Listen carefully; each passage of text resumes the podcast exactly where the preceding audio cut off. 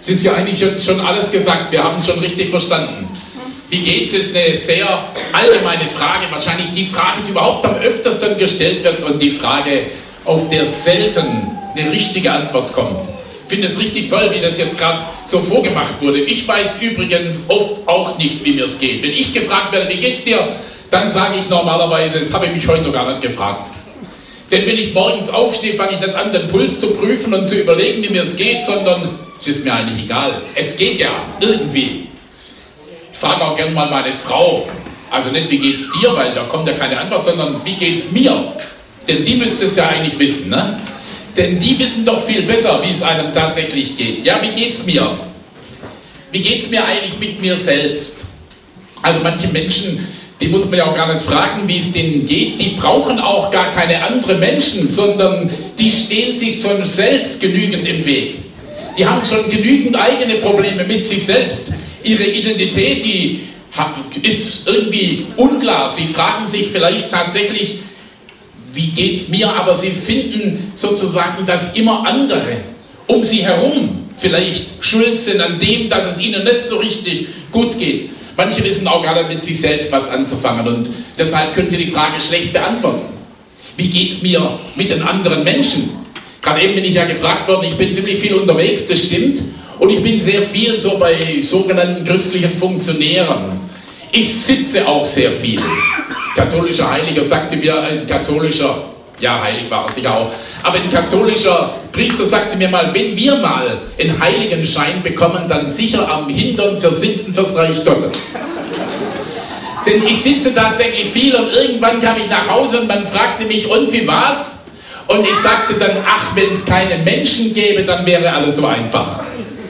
Ohne Menschen könnte man das Leben ganz leicht gestalten und auch die meisten Fragen ganz gut bewegen und beantworten. Ich meine, im Volksmund sagen wir ja nicht, wenn alles so wäre wie Seisert, dann wäre es ja schon gut, aber sie sind es eben nicht. Das ist das Problem.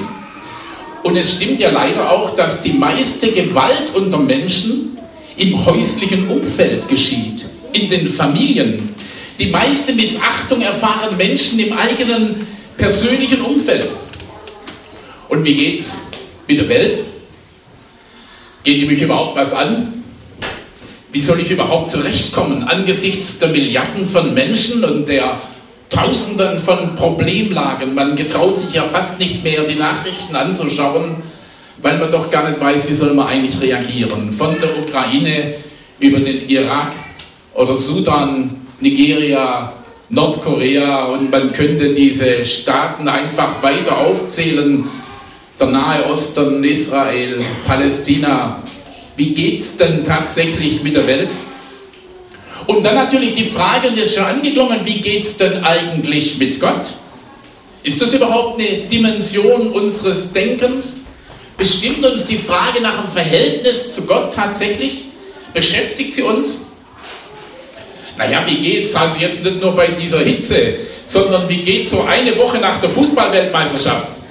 auf die konnten wir doch so zufiebern. Da war doch wochenlang ziemlich klar, was man eigentlich tun soll. Das Abendprogramm musste man nicht planen, das wurde von anderen schon geplant. Und jetzt, eine Woche danach, wie geht's jetzt? Ist es vielleicht schon wieder richtig langweilig? Ich habe schon den Eindruck, dass es unheimlich schwer ist für Menschen heute, den Weg zu finden, auf dem sie gehen sollen eine Klarheit zu bekommen für ihr Leben, wie es denn tatsächlich funktioniert, wie geht's, bedeutet ja nicht nur, wie fühle ich mich, sondern wie geht's denn tatsächlich? Wie kann man denn überhaupt leben? Wie kommt man denn tatsächlich mit dem Leben zurecht? Wir haben ja heute so unwahrscheinlich viele Möglichkeiten. Also wenn mich meine Frau nach einigen Jahren mal davon überzeugt, dass ich doch mit ihr in ein Kleidergeschäft gehen soll, weil ich einen neuen Anzug brauche, oder eine neue Fliege oder so, obwohl die holen sie mir selbst, da muss ich gerne mit, aber dann ist es ja furchtbar. Also in Stuttgart, wenn ich da dann äh, zum Breitling, ich mache jetzt keine Reklame, aber da reingehe am Marktplatz, dann hängen da tausende von Anzügen. Ich will doch nur einen. Es ist furchtbar, diese Auswahl. Und es ist wirklich verrückt, dass man so viele Möglichkeiten hat, das kann man ja gar nicht alles durchtesten. Noch schlimmer ist ja vielleicht sogar mit dem Handy oder sowas. Ne? Da gibt es ja so viele Möglichkeiten, dass wenn man anfängt, sich zu informieren, man gar nicht fertig wird oder wenn man ein neues Auto kaufen muss. Nach welchen Kriterien soll man denn eigentlich tatsächlich entscheiden? Es gibt so unwahrscheinlich viele verschiedene Möglichkeiten. Und weil es so viele Möglichkeiten gibt, deshalb boomt ja die Beraterbranche. Deshalb brauchen wir einen Steuerberater. Ist auch kein Wunder, wenn der Finanzminister selbst einen Steuerberater braucht, weil das System der Steuern auch für ihn zu kompliziert ist, damit er das Beste rausholen kann. Er schafft es also auch nicht. Oder Versicherungsberater, da wären wir dann bei der Allianzversicherung. Oder Ausbildungsberater. Es gibt ja mehr als 20.000 äh, Berufe. Woher soll denn ein Schüler wissen, was er denn eigentlich jetzt lernen soll nach der Schule? Wie geht es denn dann tatsächlich weiter? Oder Vermögensberater, es wird ja immer schwieriger, mit seinem Vermögen irgendwas zu tun, nachdem es nicht mehr von selbst arbeitet, wenn man irgendwo das auf dem Bankkonto liegt. So ein Mindestzins, das ist also auch sehr unbefriedigend. Oder der Modeberater und der Bewerbungsberater und der Eheberater und der Lebensberater und Unternehmensberater und Einkaufsberater und Energieberater. Ach, es gibt wahrscheinlich noch sehr viel mehr Beratung. Überall braucht man Beratung, weil es so kompliziert geworden ist in dieser Multi-Optionsgesellschaft mit diesen unwahrscheinlich vielen Angeboten sich zurechtzufinden. Es gibt aber auch Menschen, die sind so ein bisschen beratungsresistent. Ich weiß nicht, ob Sie solche auch kennen. Die wissen sowieso immer alles besser. Da sagte mir ein Freund, Immer wenn ich denke, besser zu sein als die andere, dann geht schief. Der ist freier Unternehmer und hat gedacht, er macht was ganz Tolles in der Altersvorsorge. Ist ja auch notwendig, dass er sich darüber Gedanken macht. Und dann hat er eine ganz tolle Renditeanlage gehabt.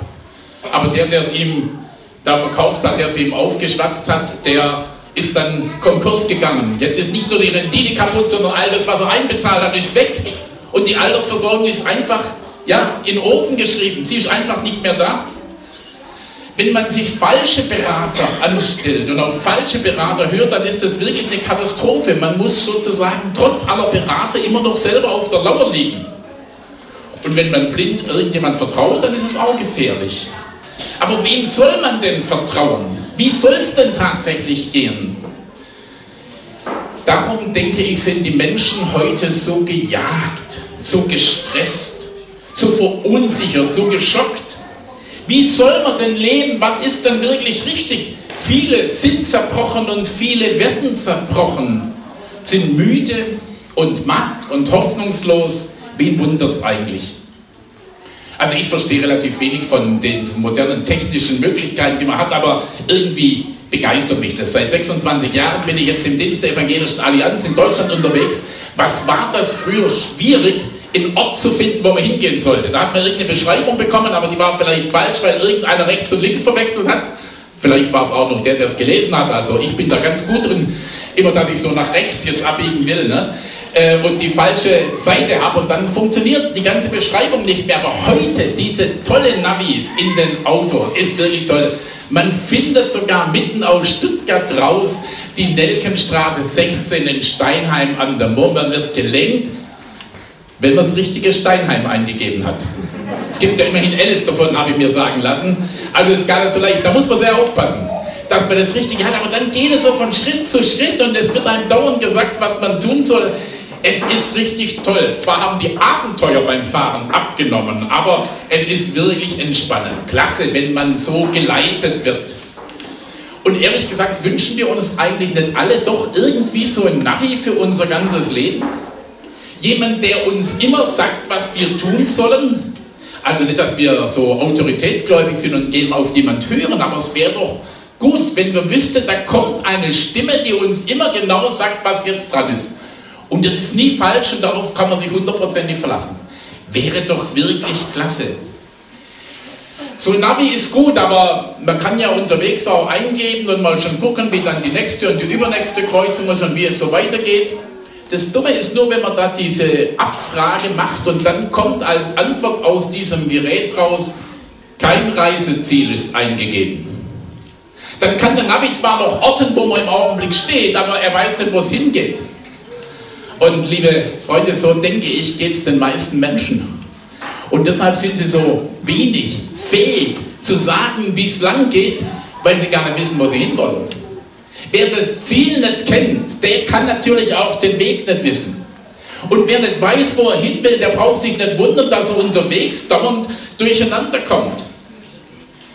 Ja, wenn wir jetzt so im kleinen Seminar wären, würde ich sagen, jetzt machen wir eine kleine Pause. Jetzt überlegt mal ganz kurz jemand, was ist das Ziel Ihres Lebens?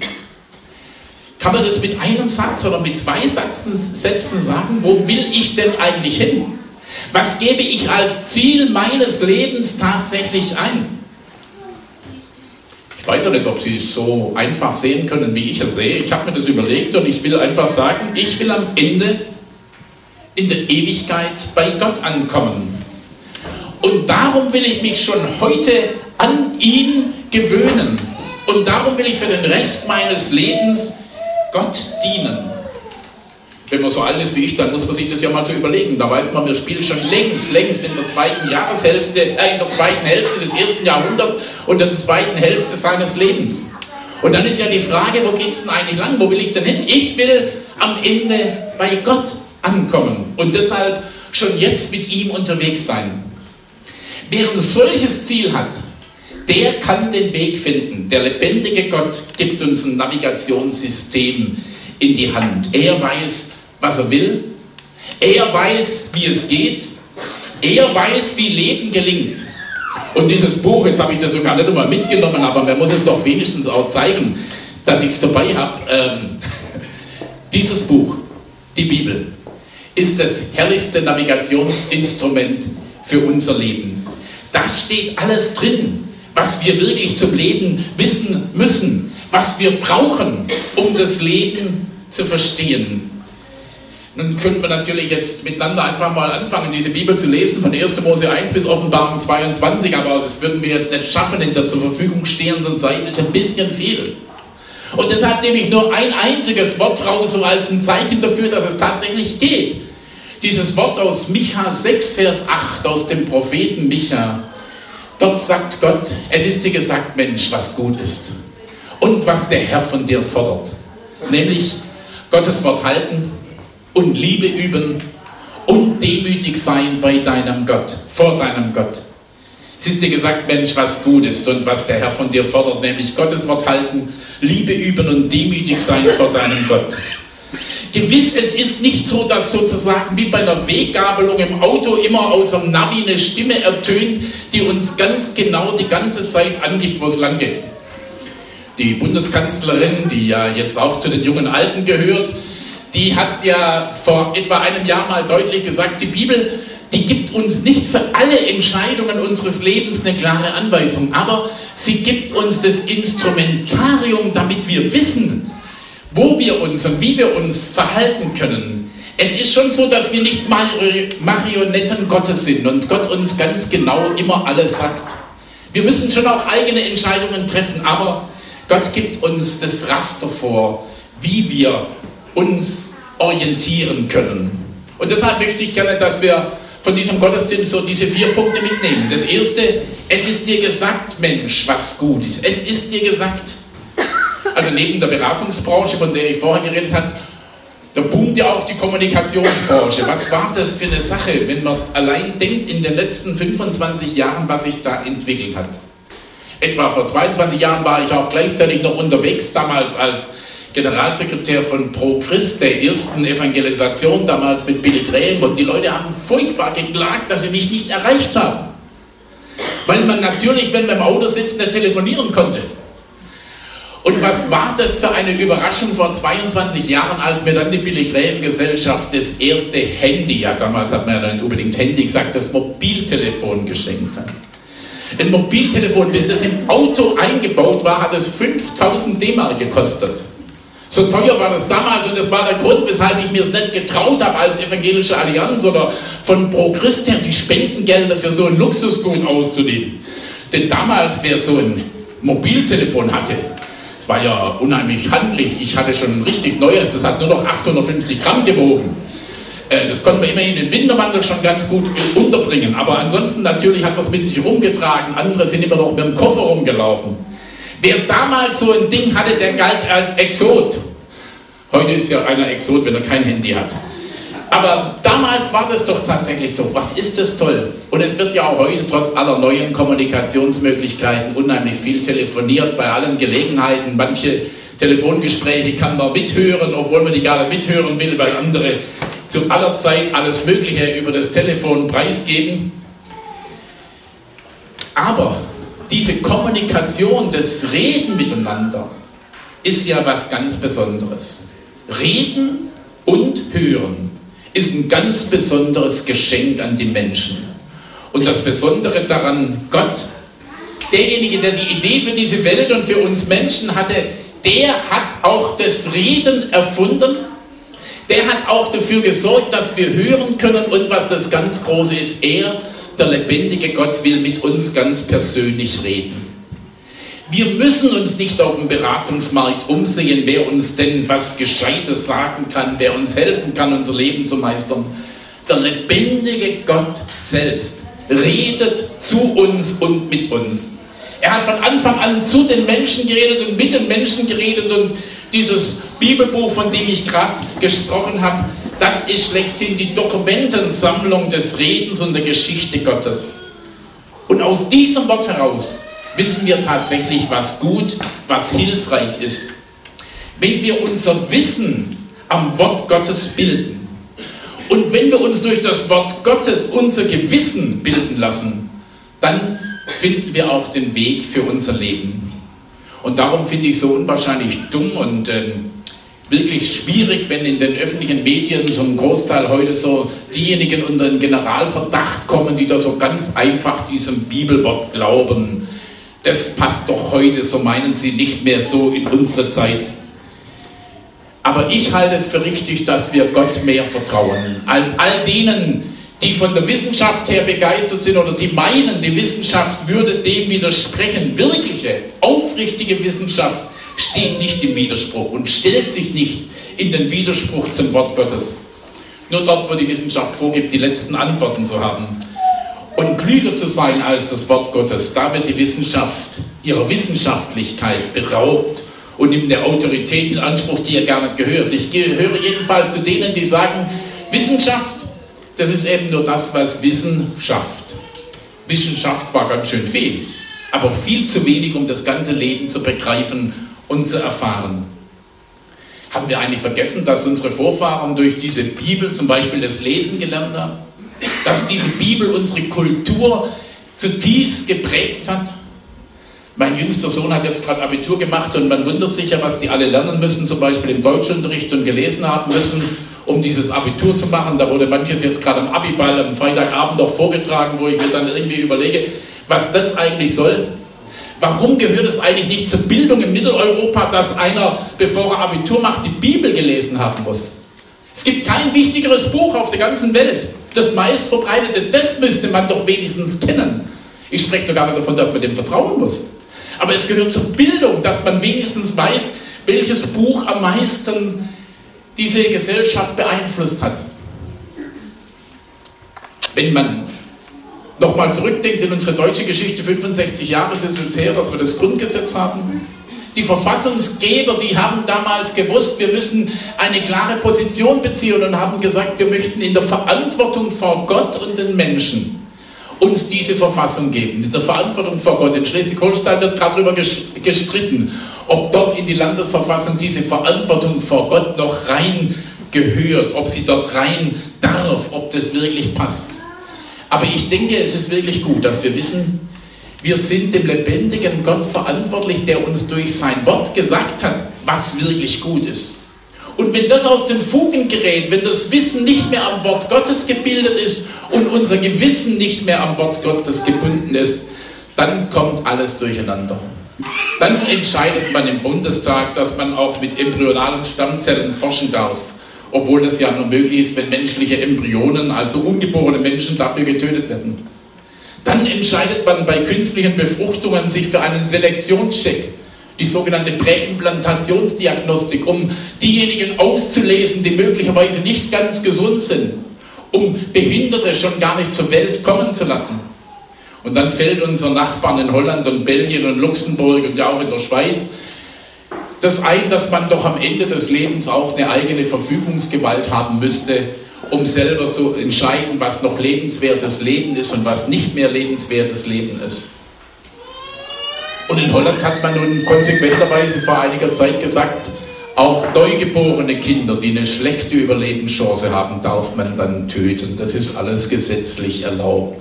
Wenn sie sowieso sterben müssen, kann man sie töten.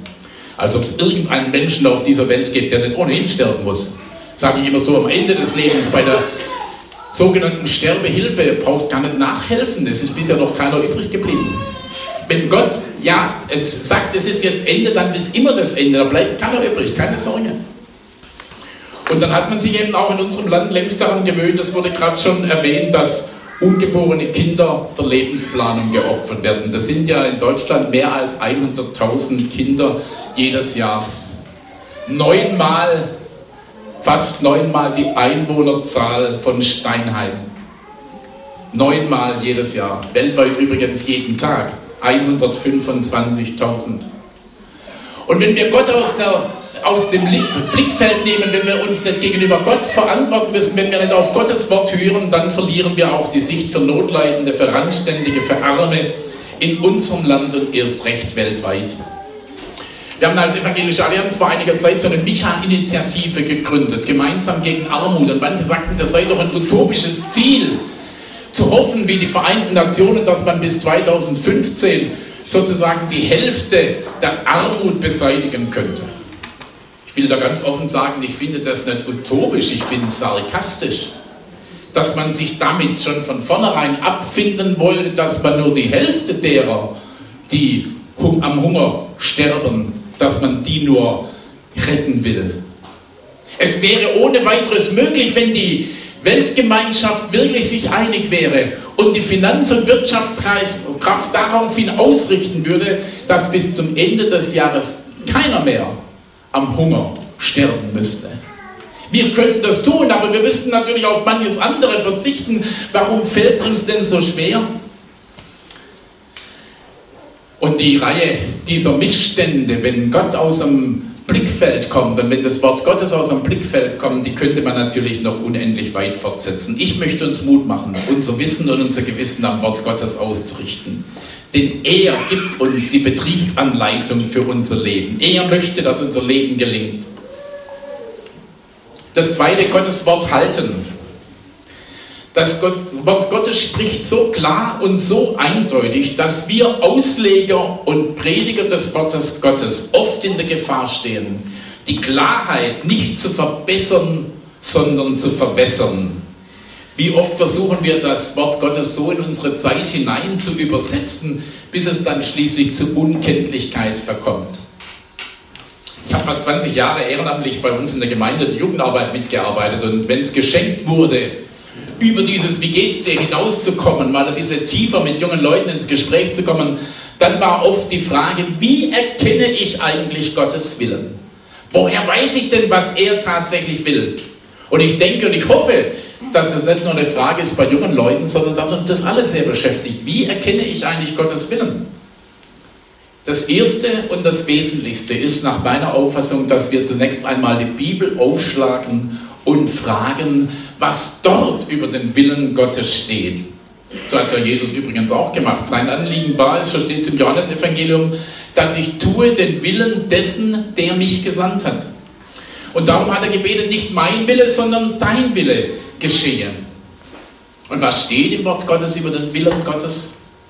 Naja, da ist etwa gesagt im 1. Thessalonicher Brief, das ist der Wille Gottes, eure Heiligung, also dass ihr euch ganz von Gott in Beschlag nehmen lasst. Oder seid dankbar in allen Dingen, denn das ist der Wille Gottes. Also Christen stehen für eine neue Kultur der Dankbarkeit ein.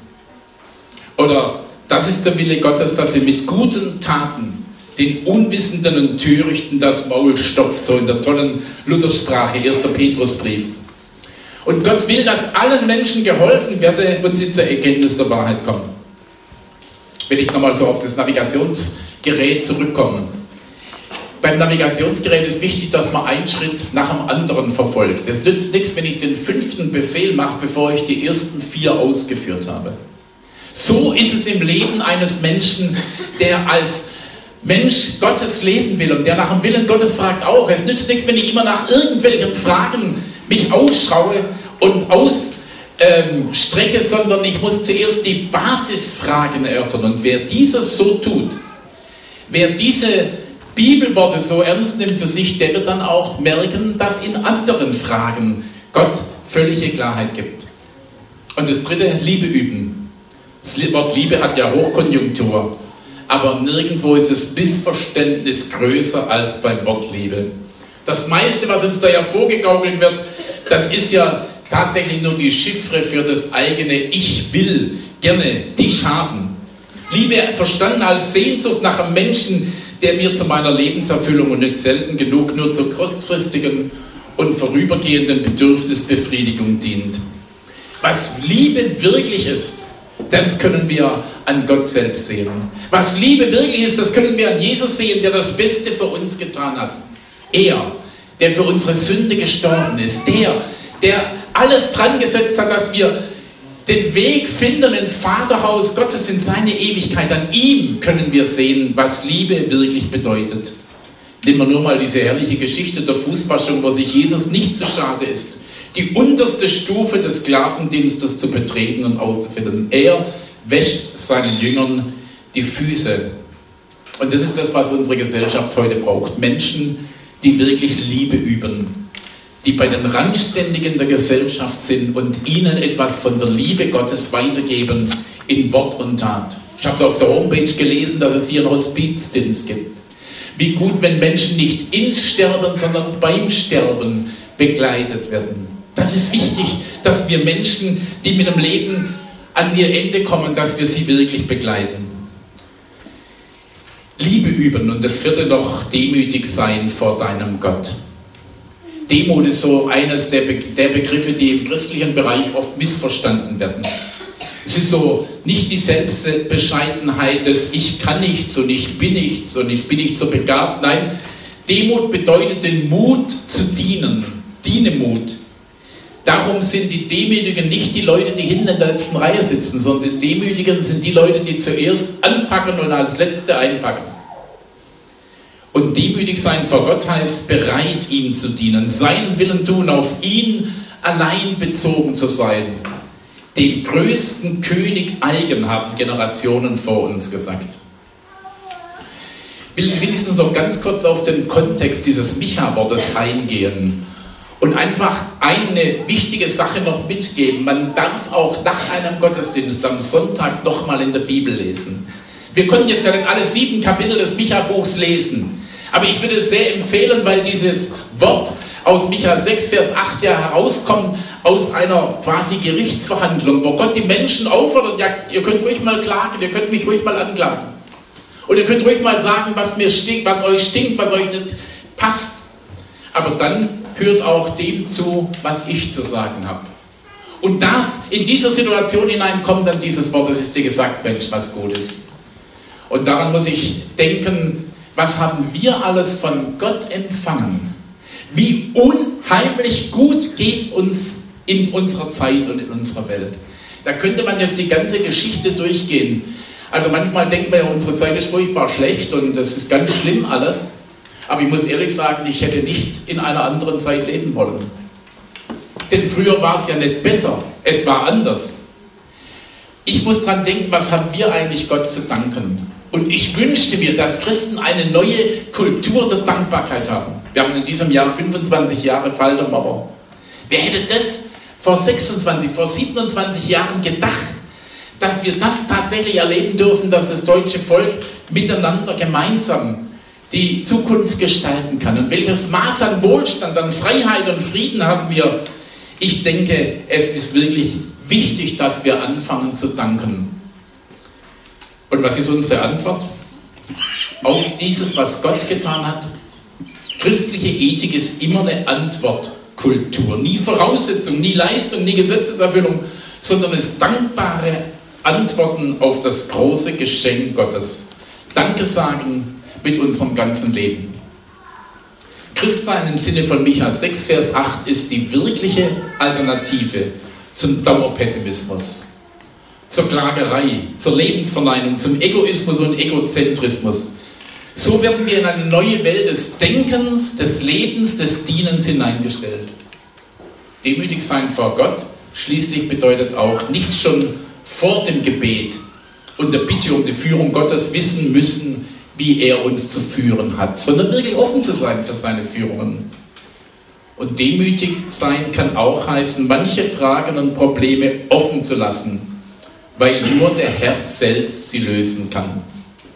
Demut heißt auch zugeben, dass man eben nicht auf alle Fragen eine Antwort hat, dass man nicht alle Probleme lösen kann, auch zugeben, dass man da und dort gescheitert ist.